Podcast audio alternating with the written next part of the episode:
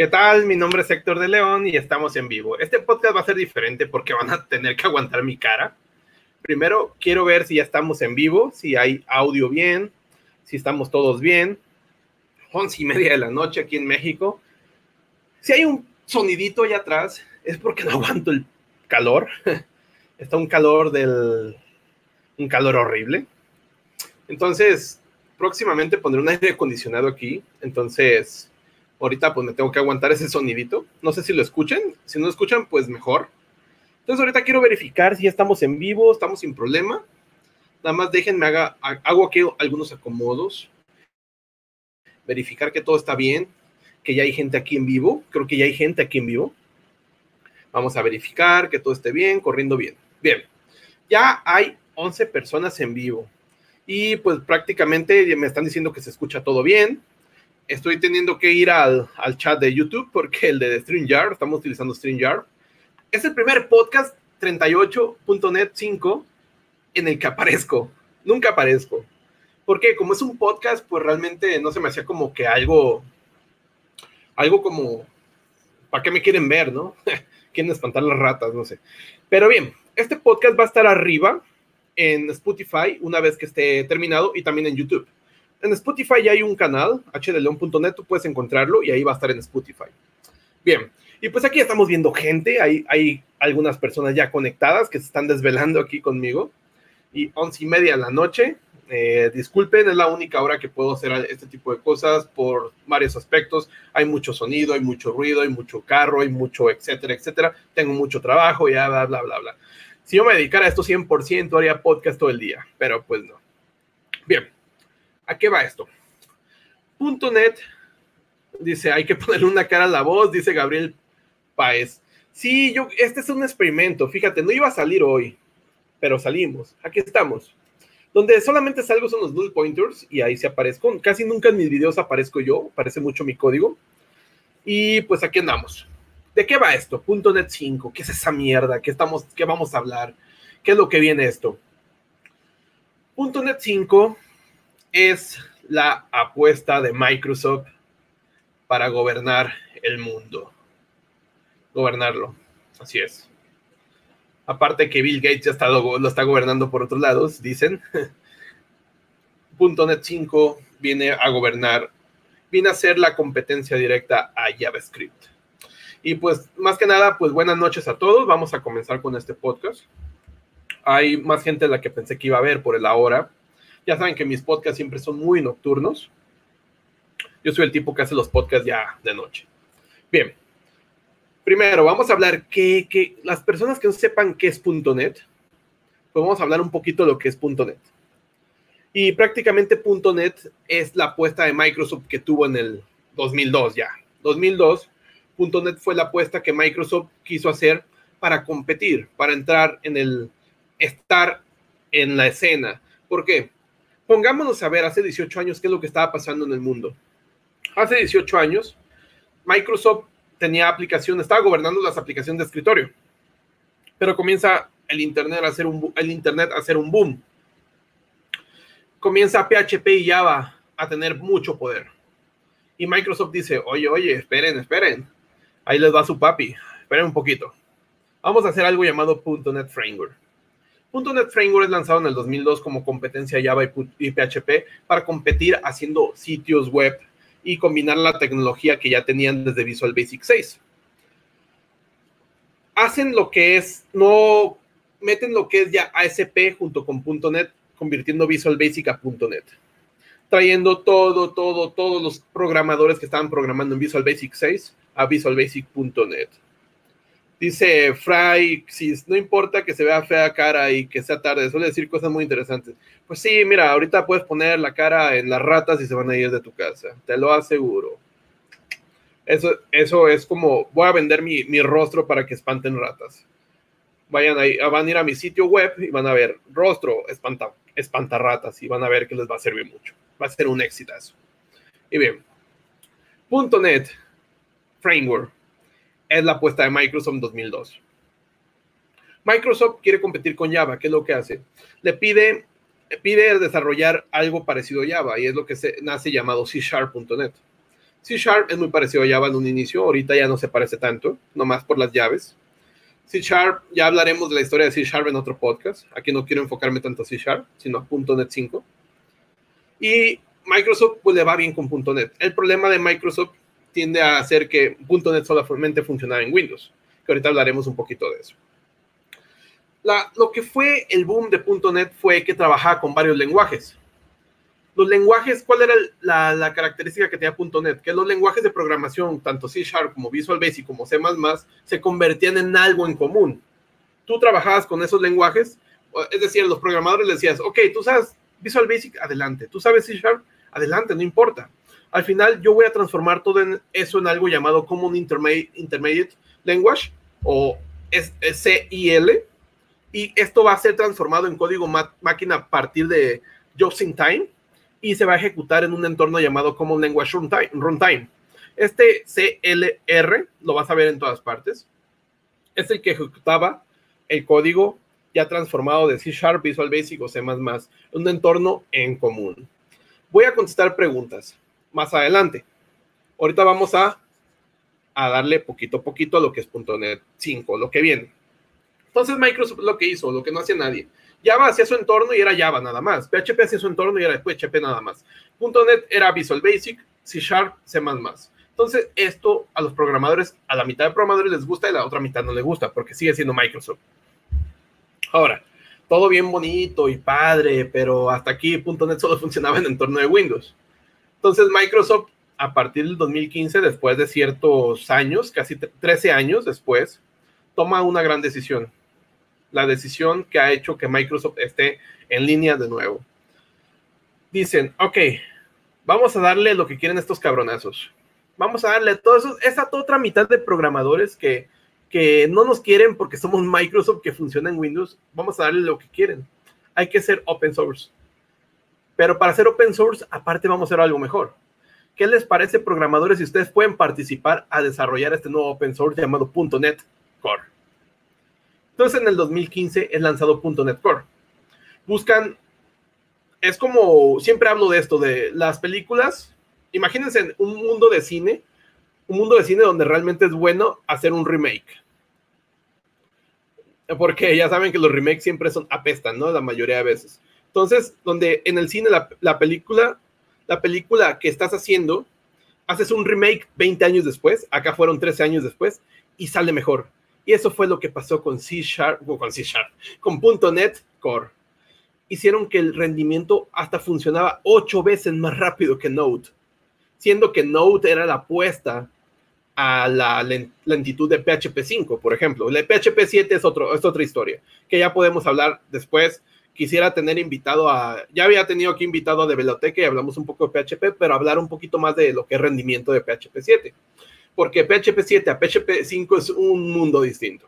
PHP 6 es una historia distinta. PHP 6 fue, un, fue el fiasco. Por eso ni siquiera salió. Bien. Ahora, Sí, ahorita voy con el tema de mono, Pojo. Pojo, un saludote, Pojo MX, un saludote. Ahorita voy con mono, un poquito nada más, porque no quiero hablar tanto de mono, pero sí voy a hablar un poquito. Bien. Entonces, todo bien bonito. Microsoft dice, ok, a todos esos cabronazos que quieren hacer open source, ahí les va. Pero ayúdenos, ayúdenos. Queremos expandir nuestra tecnología a Linux y Mac. Ok, pero ayúdenos. Entonces la comunidad aceptó esto, .NET Core, hicieron que la primera versión fuera ocho veces más rápido que Node.js, que era Node.js era más rápido que .NET Framework. Entonces eso ya fue un boom. .NET Core 2 fue todavía mucho más rápido. Entonces se dieron Microsoft cuenta que, que la comunidad podía hacer mejor trabajo que ellos pagándole a programadores. Es decir, la comunidad del open source es muy buena. Obviamente tienen programadores también de Microsoft en el open source haciendo el, el trabajo como de liderando, pero están haciendo un trabajo genial, sobre todo con F Sharp. F Sharp es un lenguaje de programación súper adelantado a la época. Yo creo que la mayoría de personas que están aquí ahorita en el chat, F Sharp quizá no lo han escuchado nunca, pero F Sharp es un lenguaje de programación adelantado a la época y guarden esto. Diría, guarden este tweet, pero aquí no estamos tuiteando.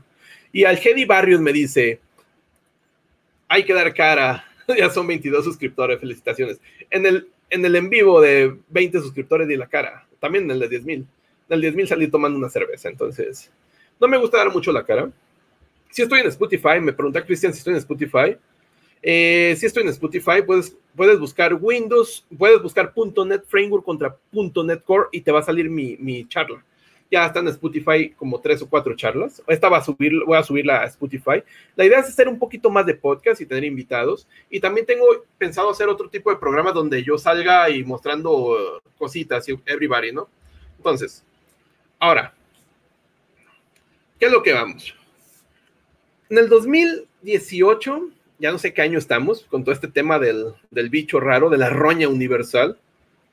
Eh, este, me, me, están pidiendo el icono de F Sharp, voy a darles el icono de F Sharp. ¿Qué es lo que pasa en el 2018? Nace algo llamado .NET Core 3.0. Entonces, ¿qué es lo que abarcaba .NET Core 3.0? Abarcaba esto, todo esto, lo que van a ver en pantalla. Es lo malo de los podcasts, que los que van a ver el video, pues van a poder ver esto, ¿no?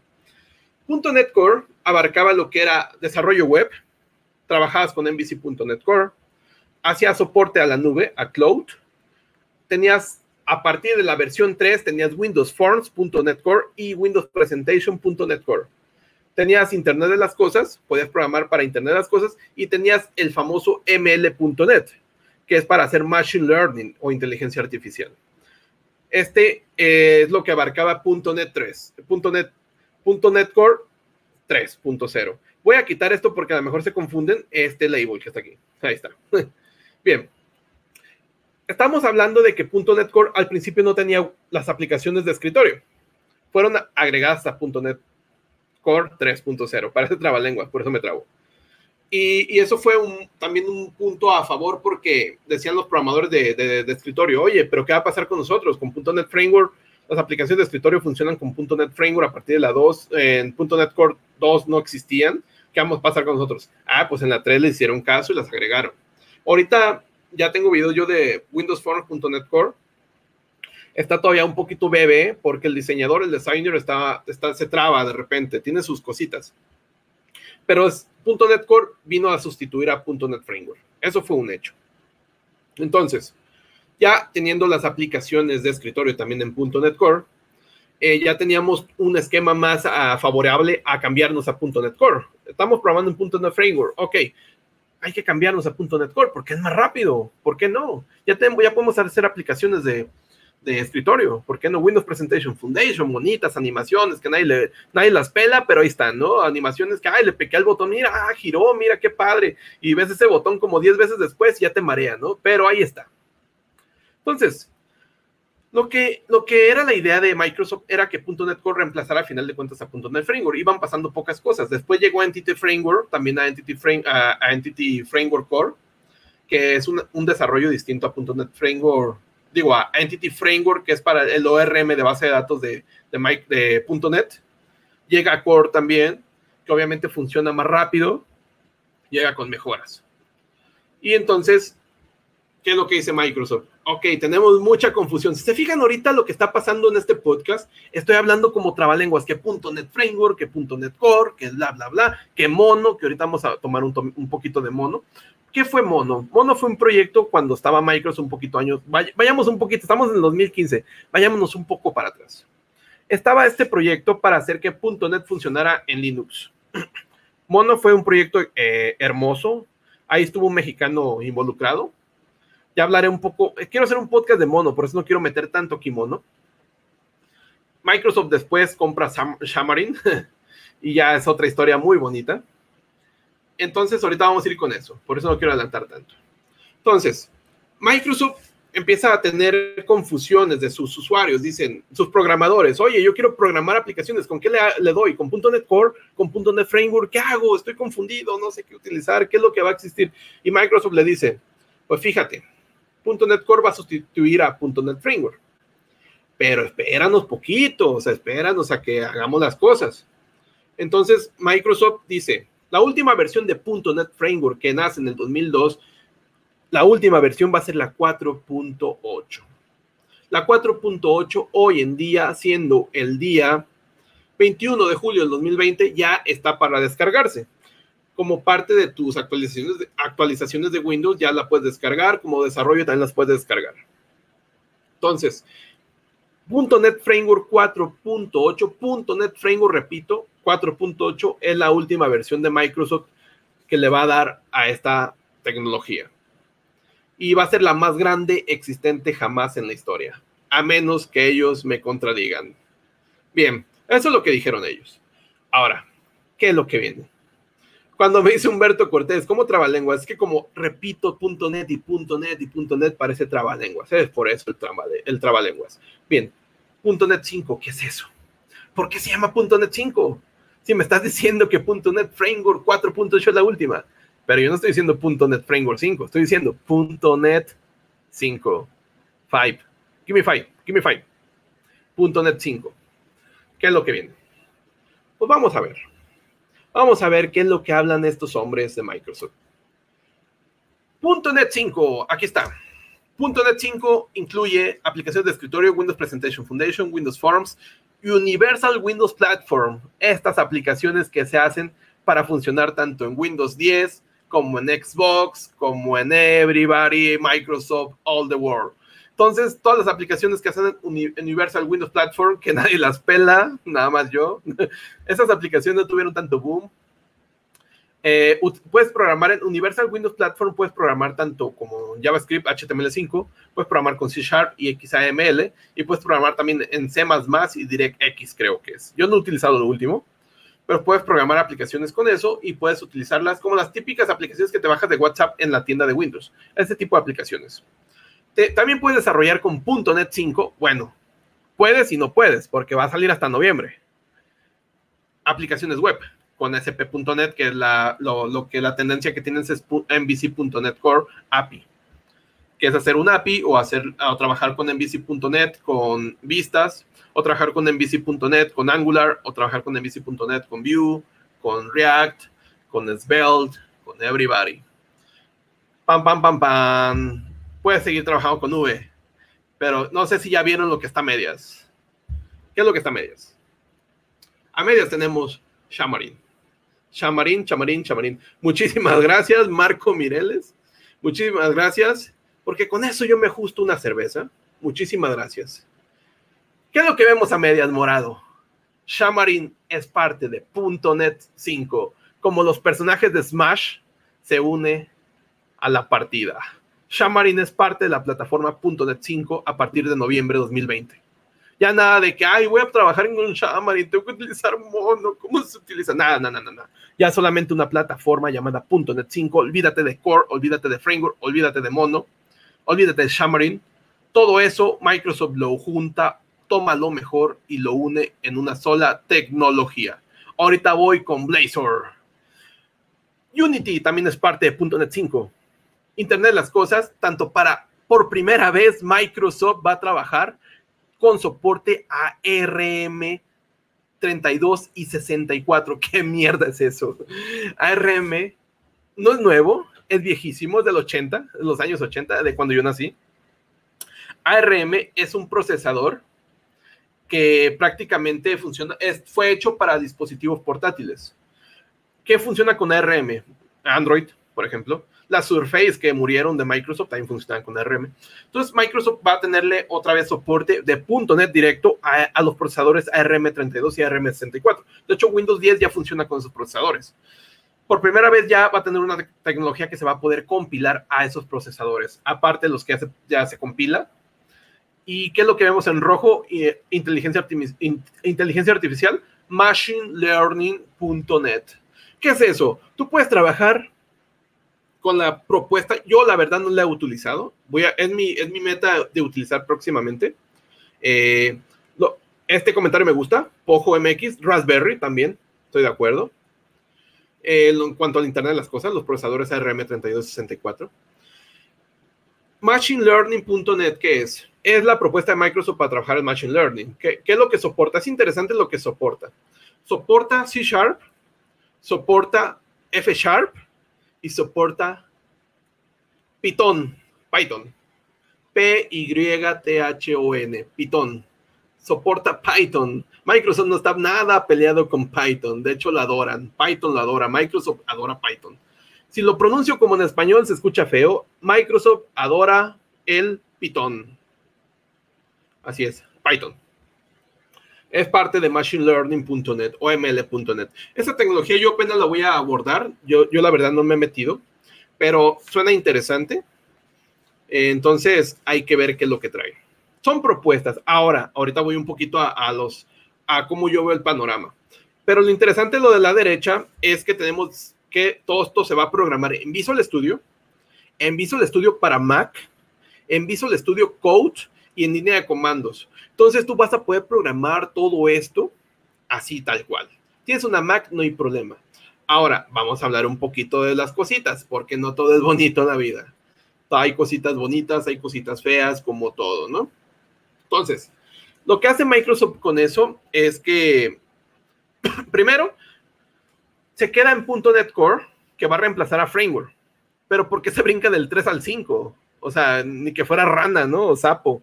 Se brinca para evitar confusiones con la versión de .NET Framework 4.8. Para evitar la confusión de que, ay, es que es .NET Core 4, ah, es que es .NET 4, y te confundas con .NET Framework 4. O sea, por eso se brincan hasta la 5. 5.0. Entonces, se brincan a esa, a esa versión para evitar confusiones. No es porque se hayan hecho la 4, simplemente van a unificar. Es una unificación. .NET 5 es una unificación de Xamarin, Mono, Core y Framework. Toma todo mejor y haces una fusión como Gogeta de Dragon Ball. Haz de cuenta. Entonces, para evitar confusiones, .NET 5 es lo que sigue y a partir de ahí va a contar la 6, la 7, la 8, la 9, la 10 porque ya tienen plan de hacer las siguientes. Claro, ya ellos ya están planeando todo eso. Entonces, eh, prácticamente es un marco de ejecución, solamente uno, están unificando para evitar las confusiones de que tengo que utilizar .NET estándar, everybody, ¿no? Una cosa que cabe sobresalir, muchos me preguntan en mi canal, oye, ¿qué pasa con Web Forms? ¿Qué pasa con Windows Communication Foundation? ¿Qué pasa con Remoting.net? Tecnologías que están del 2002 pum, pum, pum, pues en .NET 5 no están, no están. Es decir, vas a poder trabajar, claro, con .NET Framework. No se muere, eso quiero recalcar. .NET Framework no muere, tu sistema operativo lo tiene, Windows. Mientras tenga tu sistema operativo .NET Framework, vas a poder hacer aplicaciones en WebForm, Windows Communication Foundation y Remoting.net, pero con tecnología .NET Framework. Estas no se van a pasar por ahora, a lo mejor si se pasan, no lo sé a .NET 5 no están programadas. Si tú estás programando en Webform, pues ya pásate a MVC.net. Ya deberías haberte pasado hace muchos años. Y denme un momento porque voy a tomar agua.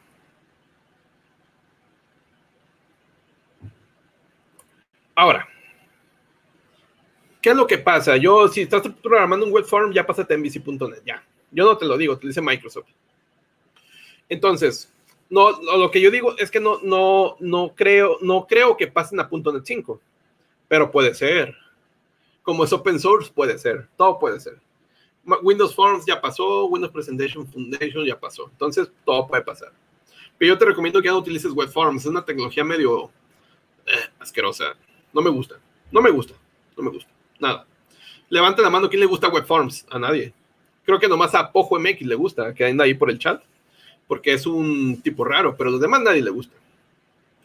Ahora, recordemos eso, quiero que quede muy en énfasis que no porque salga .NET 5 esté muerto .NET Framework. Tú puedes seguir trabajando con .NET Framework, con Windows Forms .NET Framework, puedes trabajar con MVC.NET Framework, no, pasa nada, no, eres hereje, no te va a pasar nada, no te van a cortar las manos, no va a pasar eso.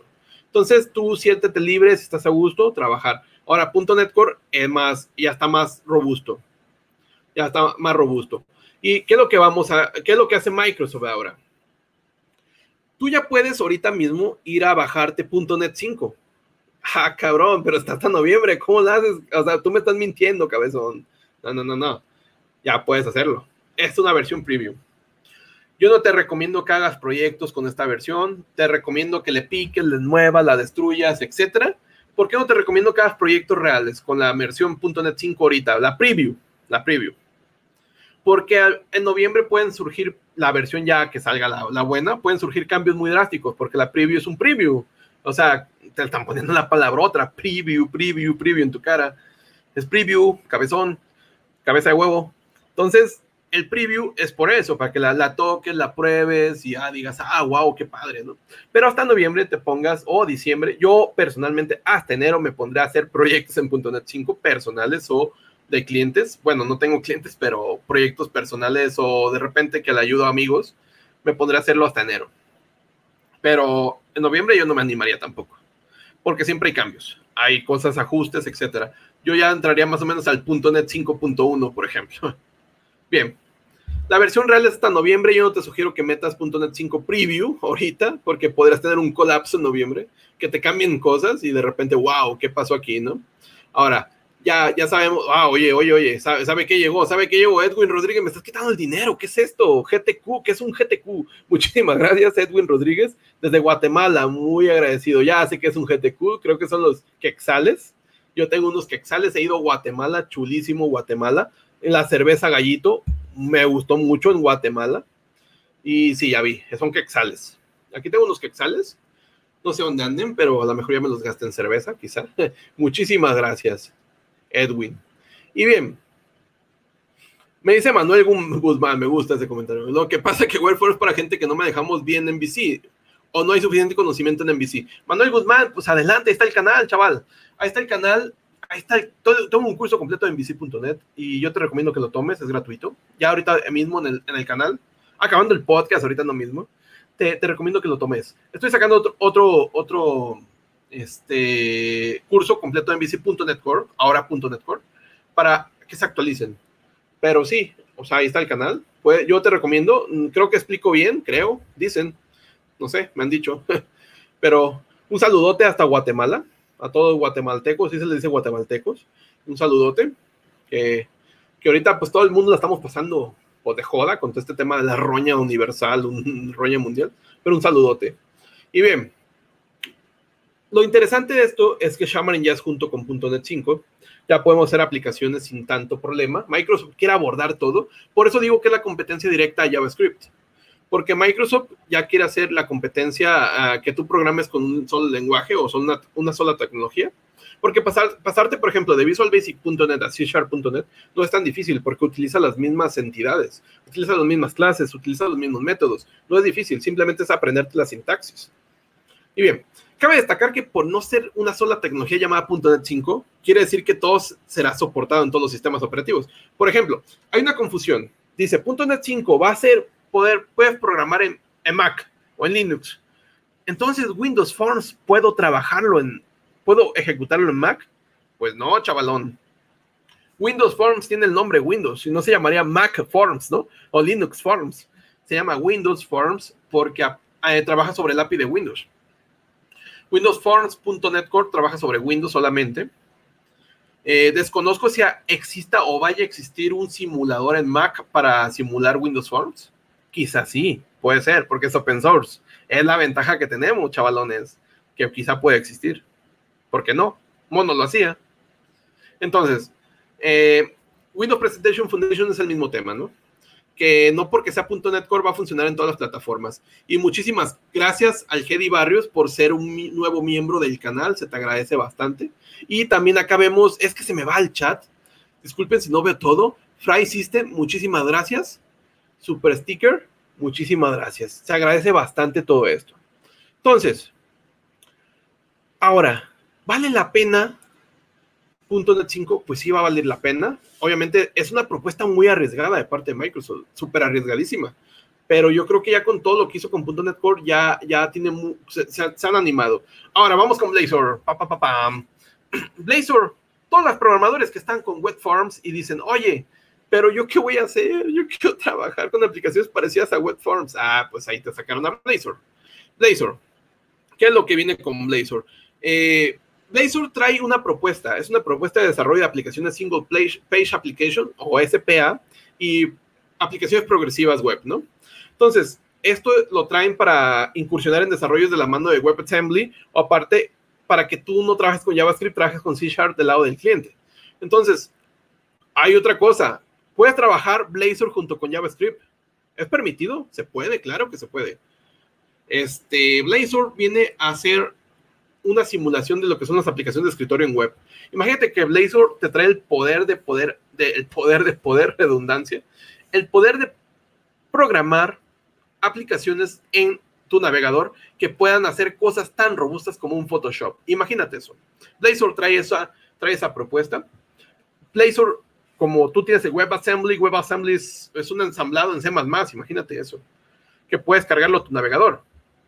Entonces, eh, imagínate ese poder, que tu navegador tenga esos esteroides de más. Blazor trae eso. Voy a hacer de repente un, un video, voy a hacer todo un curso completo de Blazor, es lo que iba. Ya hay algunos videos ahí, hay un CRUD en Blazor para que se una idea. En mi canal ya hay videos de Blazor para que se una idea de cómo hacer un, un CRUD.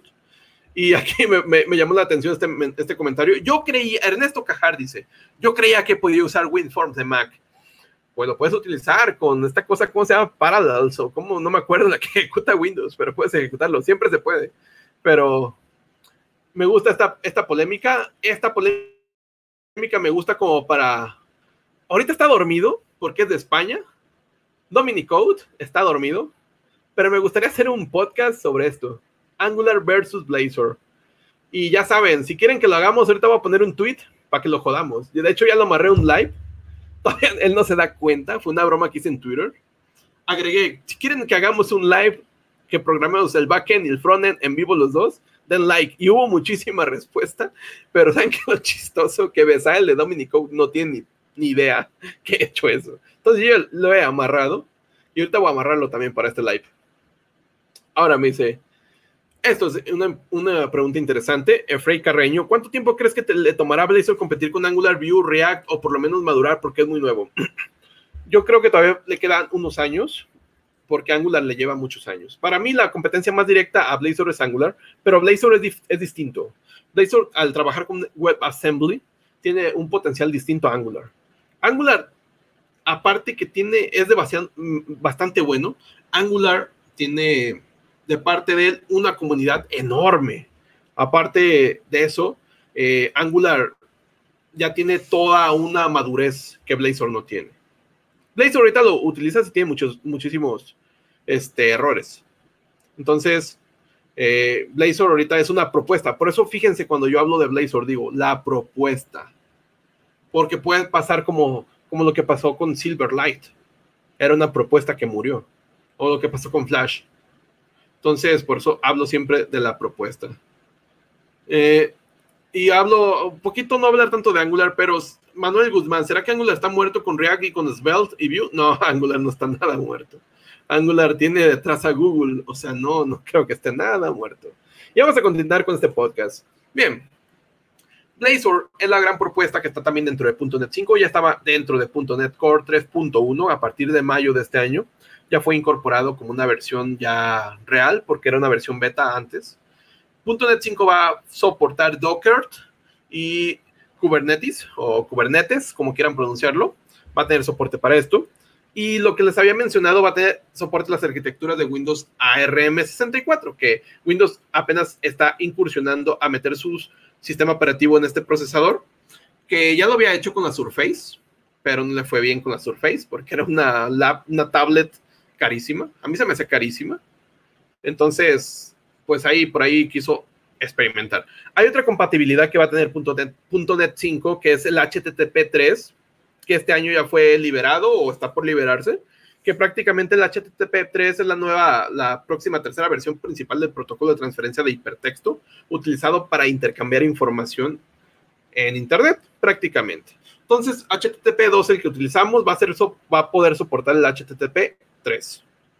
Y bien, pues prácticamente Microsoft con este nuevo, con este nuevo lanzamiento desea dar una herramienta que globalice el desarrollo para Windows, para Linux, para Mac OS, para iOS, para Android, para tvOS, para watchOS, para desarrollos web, machine learning, Internet de las cosas, WebAssembly, Xbox y muchos otros dispositivos. Microsoft se quiere comer el mundo con .NET 5, con, unificando sus tecnologías. Entonces, eh, prácticamente lo que viene con .NET 5 es una unificación de tecnologías para evitar confusiones, para tener a sus programadores todos juntos. Ya nada de que yo programo en Mono, yo programo en Xamarin, yo trabajo en yo programo en .NET Framework, yo programo en .NET Core. No, no, aquí se me juntan todos, chavales, todos, todos, todos, y déjense de cosas.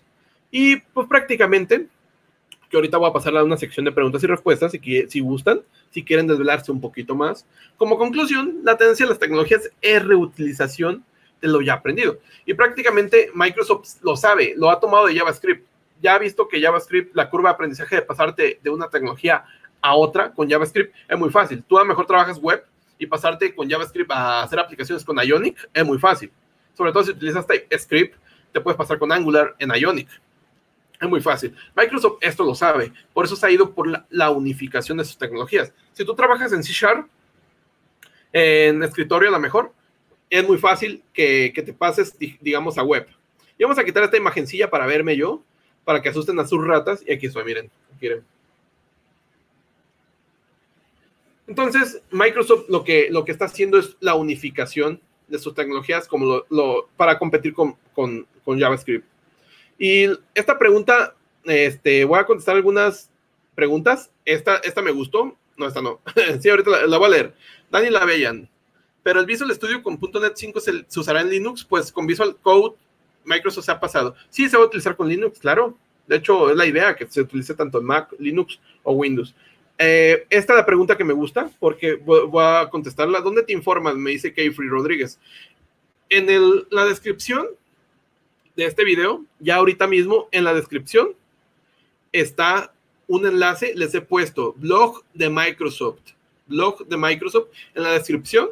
Igual, ya está en la descripción, pues denle me gusta, pues ya están ahí, chavalones. Pues ahí, el, el pulgarcillo, cuando lo vean, píquele, píquele ahí. Ya, ya, están, pues ya denle de una vez. Y pues prácticamente, ¿qué, ¿qué, qué, es lo que voy? En la descripción yo he puesto el enlace al blog de Microsoft de desarrolladores. Esa descripción, te, ahí tú puedes informarte todo lo nuevo que viene de Microsoft. La he puesto por eso. Y aquí hay unas preguntas. Voy a empezar a contestar preguntas, pero antes voy a mostrar una última pantalla. ¿Hasta qué punto es bueno usar la unificación en .NET 5? Ahorita es una propuesta. Estamos hablando de algo que va a salir en noviembre. Ahorita les voy a enseñar un roadmap de Microsoft de qué es lo que viene. Y me preguntan si harás un curso de .NET 5. Claro, aquí vamos a estar actualizados hasta el .NET 58 en el 2050, ya, ya cuando tengamos todos el COVID en las cejas, ya vamos a estar todavía actualizados, claro que sí. Me, yo no utilizo LinkedIn, lo siento, hace mucho que ya no, yo ya no trabajo, eh, bueno, sí trabajo, pero no trabajo como empleado, hace muchos años. Entonces ya no utilizo nada de buscar empleo, ya tengo mi propio negocio, mi propia empresa, etc. Entonces ya no utilizo LinkedIn porque es una joda andarte comunica, eh, te, te, mandan propuestas todos los días, ¿no? Voy a mostrar un roadmap de Microsoft y todas las personas que son nuevas en el canal, los podcasts son, no son tan recurrentes, quiero hacerlos recurrentes. Vamos a mostrar esto. Ahí. Ah, no es cierto, para allá. Este es el roadmap de Microsoft. Lo que tienen a partir del 2019, que ya ha pasado. ¿Qué es lo que tienen eh, planeado? prácticamente tienen planeado o tenían planeado el 2019 ya .NET 3.0 ya salió. La versión 3.0 que ya es la, la, larga, que es el noviembre de 2019, salió y en esa es donde ya estaban incluyendo como beta Blazor. Voy a tomar un poquito de agua. Me dice Edwin Rodríguez, ahorita voy a contestar preguntas. Sí, voy a seguir comentar real hasta el final, es decir, hasta que se publique y todo eso. Entonces, ¿Qué es lo que va a pasar con Microsoft? En el 2020, si te fijas, ahí dice noviembre a medias en morado, noviembre 2020, y dice .NET 5. Pero no la versión de larga duración. La de larga duración es la .NET 6 en el 2021. Y, la, y, en el 2022 todavía son tan condenados de sacar la 7 y en el 2023 la, la 8, si es que nos termina el bicho antes a nosotros. Entonces, ¿qué es lo que va a hacer Microsoft? Va a hacer algo, lo que, ¿se fijan por qué parece una competencia directa a JavaScript? ¿Ya están checando? Porque cada año están sacando algo. ECMAC, ECMAC, ECMAC. Tienes tu competencia, ha llegado. Cada año van a sacar una versión de .NET. Pero .NET, ¿te fijas que ya le quitaron la, la palabra core? Ya se llama .NET 5, 6, 7, 8. Y de ahí, H de León.net, el canal va a seguir hasta .NET 80, 81, 82. Si sigo vivo, claro. Si sigo vivo y sigo vidente, no sigo ciego. Y bien, prácticamente, eh, .NET 5, la tendencia es unificar las tecnologías. Tiene a, evitar la confusión de los programadores, tiende, parece que viene a, a mejorar las cosas, parece. Este, entonces lo que voy, eh, si quieren pasamos una, una, sección pequeña de preguntas y respuestas. Si quieren que haga una sección también de preguntas y respuestas el sábado, eh, también la podemos programar de una vez. Eh, ya saben que el canal pues es de ustedes. Ustedes, sin, sin, ustedes el canal no es nada. Como les he dicho, en la descripción está el enlace al blog de Microsoft. Y en este momento pueden dejarme sus preguntas porque he acabado con lo que es .NET 5 y lo que viene. Y pues prácticamente, si ustedes me dicen, es bueno, me paso .NET 5 de una vez, yo te diría, pues espérate, ahorita velo, está el preview, lo puedes bajar ya.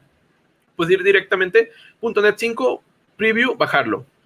Entonces, eh, el problema es ahí, ¿vale la pena? Pues tú solamente puedes decidir eso. Ahora, .NET Core eh, ha servido bastante, no nos podemos quejar, ha tenido un, una, un performance bastante bueno. Voy a quitar esta imagen para que me vean. Ahí está. Miren, aquí yo, yo puedo poner un bar, Iren. ¿Quieren pistear, Iren? Ahí está. Ahí está mi bar. ¿O quieren acá algo más acá zen? Nada que se ve mi pantalla. Pero ahí, ahí se puede ver. Y ustedes quítense null pointers. y está, miren. Ahí podemos poner fonditos. Y pues voy a dejar este. Este es el, es el pachuco. Prácticamente .NET 5 es eso. Aquí es una pregunta interesante. Esta, esta, esta, esta. Paulo S.A. ¿.NET 5 será gratis o tendrá algún límite de costo de uso o por tamaño de empresa? .NET 5 es open, open source, open source, open source, open source. Como Linux, open source. Tú puedes utilizar .5 sin precio alguno. Ahora, Microsoft, ¿dónde gana dinero? Pues del soporte, del Visual Studio Enterprise, etcétera, etcétera. Pero tú puedes trabajar con .NET 5 porque es de la comunidad. Es open source. ¿Qué fecha se va a lanzar la versión estable? En noviembre. El día no lo conozco, solamente sé que es noviembre. Eh, supongo que algún día de esos, de noviembre, pero es la versión estable. Ya está la versión preview, ya la puedes bajar. De hecho, yo en algunos videos ya, he utilizado la versión preview, sobre todo en, los cursos de Blazor que he hecho. Ya estoy utilizando cosas de preview. Este, traía una lagaña. ya estoy utilizando cosas de, la versión preview. Entonces, eh, ya puedes empezar a ver qué es lo que viene. Me gustan mucho los métodos nuevos que traen. De hecho, dicen que son 5000 APIs las que han metido. APIs siendo librerías, APIs siendo bibliotecas. Entonces, viene interesante. Yo, yo he metido en Blazor algunas que vienen ya para las solicitudes HTTP, que vienen muy, muy, muy enteras. Es decir, con una línea de código te haces toda la serialización y todo. O sea, la solicitud y prácticamente la, la decodificas y, etcétera, ¿no? Aquí hay una pregunta interesante, Héctor. Tú has hablado mucho que te gusta Python y quisiera preguntarte Python contra .NET Core. Eso puede ser un podcast, pero necesito encontrarme yo a alguien que sabe .NET Core. ¿Por qué? Porque la gente no sabe que yo programo más en Python que en .NET. ¡Pum! ¡Bomba! Entonces yo no puedo defender las dos cosas. Eh, hay un podcast que, hay un live que tengo ahí programado con una persona experta en Python pero ahí no sería el asunto, porque yo no puedo defender, me gusta más Python que .NET, sinceramente, pero yo no soy enemigo de nada. Es decir, a mí, me funciona .NET, me da de comer, me funciona Python, me da de comer y no tengo problema. Eh, vamos a ver. Blazor ya viene sin problemas con el .NET 5. esperemos, Blazor tiene muchos problemitas, tiene muchos problemitas ahorita. Cositas básicas, cositas básicas. Tiene problemas. Por ejemplo, a mí me ha pasado no, no es como, como Angular, que estás programando y que automáticamente guardas y se te refresca, ¿no? No, acá tienes que cerrar y volver a abrir. Y eso ya es un problema de tiempo. Y un problema de tiempo que es una, es una bola de nieve. Porque esta bola de nieve se va haciendo más grande cada vez. Imagínate, con, con, el hecho de Angular de que se guarde y se autocompile y se auto-refresh, ya te ahorras unos segundos. Imagínate esos segundos al día, cuánto es, pueden ser media hora. Entonces, ese es un gran problema para mí. Ya hablaré de Python, Tara Lover. ¿Qué programas con Python? Programo lo que sea. es decir, Python yo lo utilizo para todo, pero no lo meto en el canal porque si lo meto, tengo un curso ahí básico de Python, pero como todo el día programo en Python, sería muy complejo hacer aparte cursos de Python. Sería, no, no, no me divertiría igual, ¿no? Es como jugar fútbol todo el día, ¿no? A los que les gusta el fútbol. Eh, aquí me preguntan, entonces, para quien está empezando es mejor, em, me dice King Roxel. Entonces, para quien está empezando es mejor empezar con .NET o JavaScript y etcétera. Mira, llegas a una nevería. Emma, llegas a una cantina, una cantina. Y tienes allá enfrente muchísimas cervezas, muchísimas. Y le preguntas al cantinero, oye, ¿con cuál puedo empezar para ponerme borrachito, no? Y el cantinero te va a decir, pues pruébate esta, o pruébate esta otra, o pruébate esta otra. El cantinero te va a dar opciones. El cantinero no te va a decir, esta es la mejor. El que va a decidir eso eres tú. El que va a decidirlo eres tú. Es decir, tú puedes probar poquito JavaScript, puedes probar .NET poquito. Lo, interesante es, eh, como en la borrachera, aprender a tomar. Acá tienes que aprender a programar. Y eso no, no, va del lado del lenguaje de programación, va más del lado de la abstracción, de cómo piensas, de cómo organizas las cosas. Ahora, .NET contra JavaScript, pues la verdad, cualquiera de esos dos te puede servir. A lo mejor te hace más fácil Python, a lo mejor te hace más fácil PHP. Yo no soy nadie para decirte. Esa pregunta me la hacen seguido, pero siempre la contesto con nieves, ahora la he contestado con cerveza. El punto es ese. Tú puedes probar. Prueba una, dos, tres tecnologías y, tú vas a ver cuál te gusta más. Tú lo vas a decidir. Cualquiera de esas dos, tres que decidas, que, pruebes, créeme que vas a tener trabajo. Eso no, es el impedimento. Las tecnologías no son impedimento. Entonces, vamos a ver. Vamos a ver, siguiente pregunta. Esas me gustan, pero esas me gustan como para podcast, para pelearme con alguien. Entonces, .NET Core contra PHP es que son distintos. PHP, por ejemplo, toda la web está hecho con PHP, entonces, la mayoría. Es como, como si hicieran un promedio del planeta Tierra de cómo es el ser humano, pues tendría cara asiática, ¿no? Porque la mayoría de personas son asiáticas. Imagínate que ese es PHP. Entonces, la mayoría de la web está hecha en PHP, por eso digo, la web es PHP.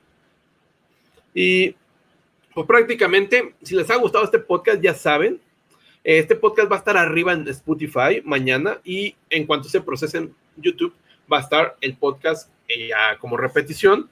Las preguntas que sean versus las voy a tomar para ideas para podcast, porque es todo un tema. Eh, prácticamente es un tema de, de, debatir, no es un tema que yo pueda contestar, es un tema que yo me tenga que poner en un lado y la otra persona en otro y debatir para que sea algo útil. Y voy a contestar algunas preguntas más. Aquí es Lisandro Méndez. Correcto, es como el gusto. El gusto es tan subjetivo. Es como, como todo que es mejor Xbox o Play. Ajá. ¿Qué es mejor PHP Node? ¿Qué es mejor Platzi o Team? Tienes razón. Es subjetivo. O sea, yo no puedo decidirlo. Yo simplemente te voy a dar una opinión. Te voy a presentar las cosas como son y tú tomarás la decisión. Aquí la libertad es lo primero, ¿no?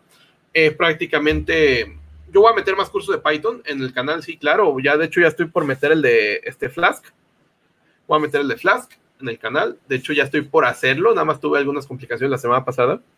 Eh, entonces se me fue un poquito el rollo de lo que tenía en el canal. Eh, los, los, que son miembros ya van a empezar a tener más videos esta semana. Y el sistema de venta real, pues ya vamos a empezar de nuevo con .NET Core, etcétera, etcétera. Ahora, de .NET Core a .NET 5 hay diferencia, va a haber muy poca. Es prácticamente .NET Core, la mayoría de cosas las tomó de .NET Framework y .NET 5 va a seguir la tendencia de .NET Core, pero .NET Core ya no va a existir. Bueno, tú vas a seguir pudiendo programar en .NET Core 3.1, pero la diferencia no va a ser tan grande. Créanme que no va a ser tan grande. Tampoco es como que se asusten que va a ser una nueva tecnología. No, no, no. De hecho, los que se, han pasado a, Blazor, por ejemplo, se han dado cuenta que, que, prácticamente es lo que ya hacían, es lo que trabajaban. Los que se han pasado a Xamarin.Forms se dan cuenta que si viene de Windows Presentation Foundation, es lo que ya hacían prácticamente. Obviamente hay cositas eh, que como que de repente que cómo compartir una noticia, cómo se hace en Android, cómo se hace en iOS, pero ya son cosas mínimas. Ya no es como reaprender todo. Entonces, esto me gusta. Vamos a ver, ya están las nuevas historias de terror con .NET 5, claro. De hecho, ya tengo, estoy juntando, me falta una historia de terror. ¿Usted puede mandarme las historias de terror? Tengo algunas historias de terror de programadores. Me falta una para completar la siguiente que quiero meter tres, pero pues obviamente no puedo inventarla, tiene que ser una historia real. Entonces ahí estoy esperando. Y pues prácticamente eh, me pregunta si voy a hablar de microservicios, eso ya es un, es un, es un hecho que voy a hablar de microservicios. Y pues prácticamente ya saben, este podcast .NET 5, espero que les haya gustado. Eh, no trato de contestar tantas preguntas porque si esto, si quieren, si denle me gusta y voy a hacer un preguntas y respuestas del sábado. Me han dicho que a las 12 pm, hora México, para, para que prácticamente estén más personas. Lo hacemos a las 12 de la tarde en sábado. Y hacemos preguntas y respuestas que esté enfocado a sus preguntas. Y pues prácticamente esto es .NET 5, va a estar en Spotify, va a estar en repetición en YouTube. Y si es, son nuevos en el canal, ya saben que aquí lo que va, va mucho las cosas al grano y las cosas directas. Y pues nada, este canal no es nada sin ustedes. Mi nombre es Héctor de León y muchísimas gracias. Y nos vemos. Hasta luego. Adiós. No sé mi mano. Adiós, adiós, adiós, adiós, adiós.